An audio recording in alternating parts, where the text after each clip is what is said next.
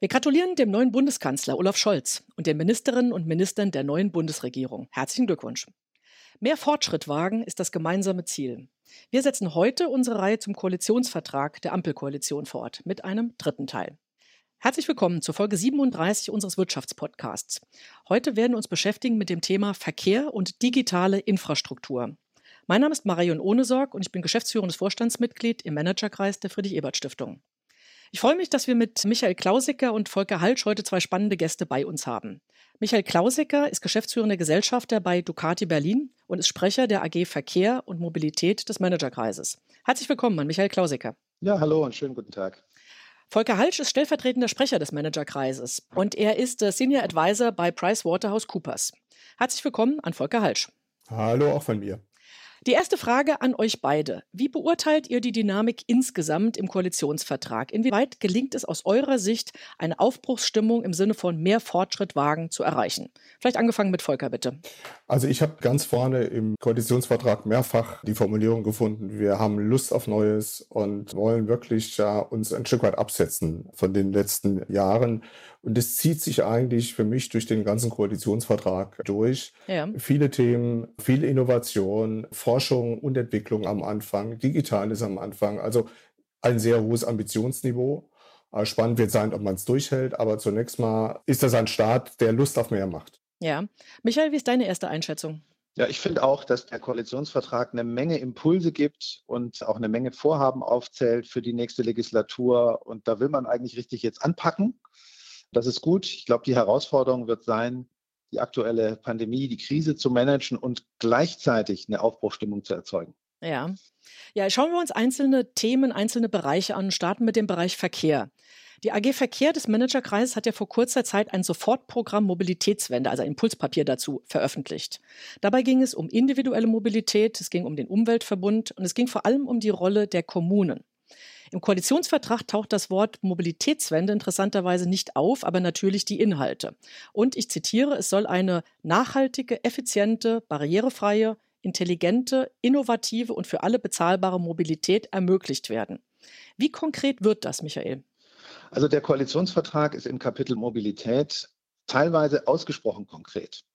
Es ja. soll mehr in die Schiene als in die Straße investiert werden. Der Schienengüterverkehr soll von heute 19 auf 25 Prozent Marktanteil wachsen. Der Personenverkehr soll sich sogar verdoppeln. Der ÖPNV soll kräftig wachsen. Also das ist sehr detailliert auch und beschrieben und konkret. Es gibt ein ganzes Kapitel zum Thema Ladeinfrastruktur für Elektroautos. In anderen Stellen ist er ein bisschen schwammiger oder offen geblieben. Die Kosten der Schienennutzung sollen nur dann sinken, wenn das haushalterisch möglich ist. Zum Thema Radverkehr, was gerade in den großen Städten eines der Top-Themen ist, gibt es gerade mal viereinhalb Zeilen. Also es wird auch viel darauf ankommen, wie der neue Verkehrsminister die vielen Kapitel ausfüllt. Du hast jetzt gerade die verschiedenen Bereiche angesprochen und gehen wir da nochmal jeweils rein. Also öffentlicher Verkehr. In unserem Szenario Deutschland 2035 im Rahmen unseres Projekts Created by Germany, da hatten wir beschrieben eine Renaissance des öffentlichen Verkehrs. In welchem Maß können die getroffenen Maßnahmen zu einer solchen Renaissance verhelfen? Also den Schwerpunkt, du hast gerade schon gesagt, ÖPNV gibt es. Es wird zum Beispiel von einem Ausbau- und Modernisierungspakt von Bund, Ländern, Kommunen gesprochen. Welche Details sind sonst noch wichtig? Also ich finde erstmal mit dem ÖPNV ist da ein richtiger Schwerpunkt gesetzt. Aber es muss eben allen Beteiligten klar sein, Wachstum im ÖPNV, also Wachstum der Fahrgastzahlen, geht nur über mehr Angebot. Und beim Angebot ist der Engpass immer die verfügbaren finanziellen Mittel. Ja. Man sollte sich hier mal das Beispiel des Schienenpersonennahverkehrs, also des Regionalverkehrs anschauen. Da hat man vor oh, über 20 Jahren die Finanzierung mal anständig geregelt und seitdem wächst der SPNV kontinuierlich. Und ich glaube, das gibt einen Hinweis auf die richtigen Lösungen, die auch im Koalitionsvertrag beschrieben sind. Es geht darum, die Finanzierung des ÖPNV für das Wachstum in der Zukunft sicherzustellen. Ja, du hast gerade auch schon die Investitionen in die Schienen angesprochen. Es gab ja in dem Impulspapier, das fand ich ganz einprägsames Beispiel, dass es nicht hilfreich sei, Gewerbegebiete an Autobahnen zu fördern, aber ohne Schienenanschluss. Also das Umdenken gelingt hier, das muss aber auch tatsächlich umgesetzt werden. Kannst du dazu bitte noch etwas sagen? Ja, also zunächst mal ist das wirklich eine kleine Revolution, dass der Koalitionsvertrag beschreibt, dass in der nächsten Legislatur mehr in die Schiene investiert werden soll als in die Straße. Das hat es noch nie gegeben. Ja. Und das ist wirklich eine Neuerung und bedeutet natürlich auch einen kräftigen Aufschlag bei den Investitionen für die Schiene.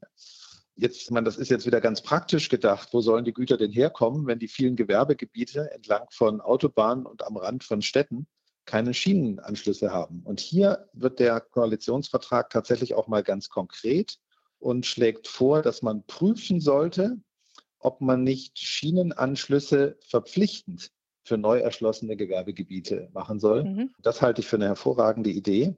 Und man wird eben sehen, äh, ob sich das tatsächlich so machen lässt. Damit wurde der Gedanke auch direkt aufgegriffen. Ne? Wir gehen in etwas anderen Bereich, Elektromobilität. Im Koalitionsvertrag heißt es ja weiter, Deutschland soll zum Leitmarkt für Elektromobilität werden. Bis 2030 soll es mindestens 15 Millionen vollelektrische Pkw geben. Wie realistisch ist das? Also welche Hindernisse stehen dem im Weg? Wie soll diese beseitigt werden? Ein Stichwort sind ja hier sicher Ladesäulen und vielleicht auch die Vielfalt der Tarife und vermutlich noch einiges andere. Michael, nochmal bitte. Ja, also das ist ein verdammt ehrgeiziges Ziel. Wir haben heute gerade mal ungefähr ein Prozent der Pkw voll elektrisch und in neun Jahren gerade mal sollen es 30 Prozent sein. Dabei ist die Haltedauer der Pkw relativ hoch. Knapp zehn Jahre sind das in Deutschland. Also das heißt schon, dass relativ bald in diesem Jahrzehnt die Mehrzahl der verkauften Autos elektrisch sein müssen, um dieses Ziel zu erreichen. Ja. Ich glaube, das ist machbar.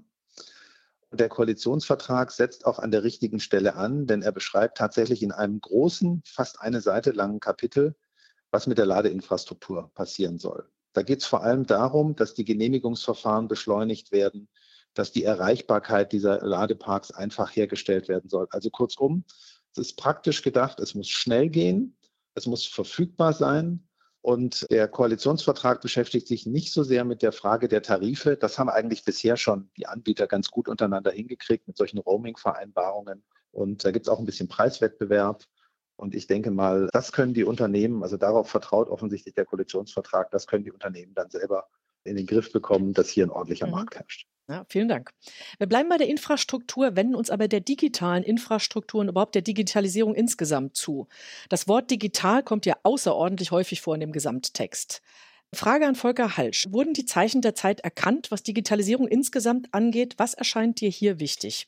Also wichtig ist zunächst mal, dass das Thema ganz vorne steht. Also das ist ja außergewöhnlich, ja. dass man angesichts der Herausforderungen, die in allen Politikfeldern da sind, dieses Thema ganz in den Anfang stellt. Das zeigt die Bedeutung, die man diesem Thema zumisst. Und es sind auch ein paar aus meiner Sicht ganz interessante Vorschläge drin, die, wenn man sie richtig umsetzt, durchaus Wirkung entfalten können. Ich will mal zwei rausgreifen. Ja. Man will ein zentrales Budget schaffen, für alle Digitalanstrengungen. Das, das sorgt für eine enorme Transparenz.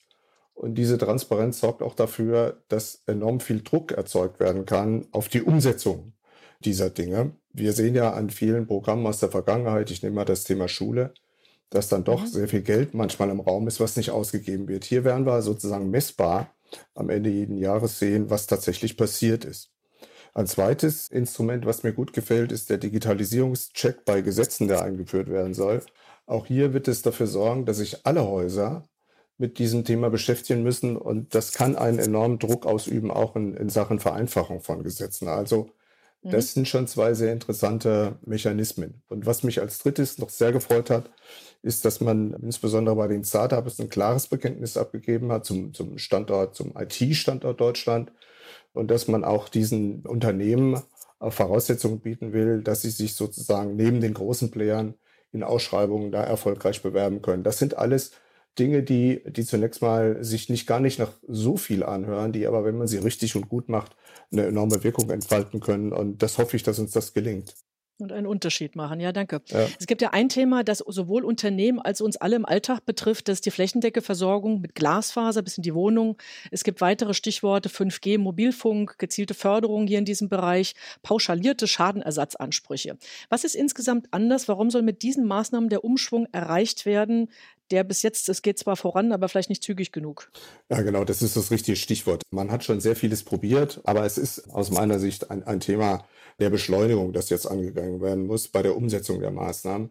Und hier spielt der Bund als Taktgeber von oben eine enorme Rolle. Also das äh, steht ja auch was drin von Vouchern. Also es sind ein paar Instrumentarien angedeutet, wo man versuchen will, die Dinge wirklich nach vorne zu treiben. Und die wird sehr viel darauf ankommen, dass man in der Umsetzung den Schulterschluss sucht mit, mit den Ländern und Kommunen, aber auch mit der Privatwirtschaft, die hier helfen kann, die Dinge äh, schneller voranzubringen. Also hier muss man im Kern in der Umsetzung über den Tellerrand denken und, und alle Maßnahmen, die dazu beitragen, die Dinge zu beschleunigen, nutzen. Das, das wird die spannende Frage an dieser Stelle sein. Ja.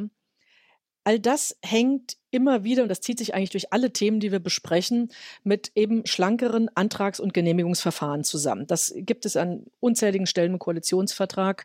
Ich würde gerne nochmal darauf hinaus, dass wenn wir über Digitalisierung sprechen, dann gehört dazu ja auch Digitalisierung der Verwaltung, eine Dauerbaustelle. Und die bedeutet natürlich viel in allen Abläufen, die wir haben. Was wird hier vorgeschlagen und womit soll hier der Umschwung erreicht werden? Also das, zunächst mal zählt der Koalitionsvertrag nochmal alle unerledigten Baustellen auf. Ja, das ist mhm. ja erstmal auch, auch erstmal gut und wichtig, dass man das nochmal macht, weil es zeigt den Willen, genau in diesen Themen sozusagen nochmal eine, eine Schippe draufzulegen. Ja, ich nehme mal das Thema OZG, also Onlinezugangsgesetz ich nehme aber auch das Thema Registermodernisierung, das, das Thema elektronische Identität. Wobei, Entschuldigung, wenn du es erwähnst, dann erklär es ganz kurz, was dahinter steckt, bitte. Also bei der Registermodernisierung geht es darum, dass man die unterschiedlichen Register nicht in ein Register zusammenführt, sondern dass man sie äh, kompatibel miteinander verknüpft so dass man sozusagen an der Stelle die Daten, die der Staat an unterschiedlichen Stellen hält, nicht mehr separat als Bürger oder als Unternehmen beantragen mhm. muss, sondern dass man das automatisiert verwaltungsintern hinbekommt. Das ist im Kern das mal so erklärt, wie es, glaube ich, jeder dann am Ende auch versteht. Es geht um das Thema elektronische Identitäten. Also wie komme ich sozusagen in die Systeme rein, ohne mich kompliziert anmelden zu müssen. Das sind alles Dinge, die in anderen Ländern schon funktionieren und äh, wo Deutschland nachhängt. Also an der Stelle muss was passieren und das muss wesentlich schneller gehen. Da ist in den letzten Jahren sehr viel Zeit vergeudet worden. Ein dickes Thema, auch schon jahrelang diskutiert, ist der Wegfall der Schriftformerfordernis in der Verwaltung. Also viele Dinge sind ja heute gebunden noch an die persönliche Unterschrift. Auch das muss man digital erledigen können. Mhm. Wenn man das alles nicht hinbekommt, dann ist es sehr schwer, Beschleunigung zu erreichen. Insofern ist die Herausforderung an die neue Innenministerin, die es ja dann wohl am Ende auch machen soll, dass sie an der Stelle wirklich mit ihrer Mannschaft und ihrer Frauschaft Gas gibt. Das ist wichtig. Ja. Ein spannendes Thema in dem Zusammenhang ist auch, und das hat auch was mit Geschwindigkeit zu tun, das wird nur angedeutet, welche Multicloud-Strategie die neue Bundesregierung da ins Leben rufen will. Also alle kennen die großen Hyperscaler, Microsoft, AWS, Google, die ja dann doch ambivalent an der Stelle zu betrachten sind.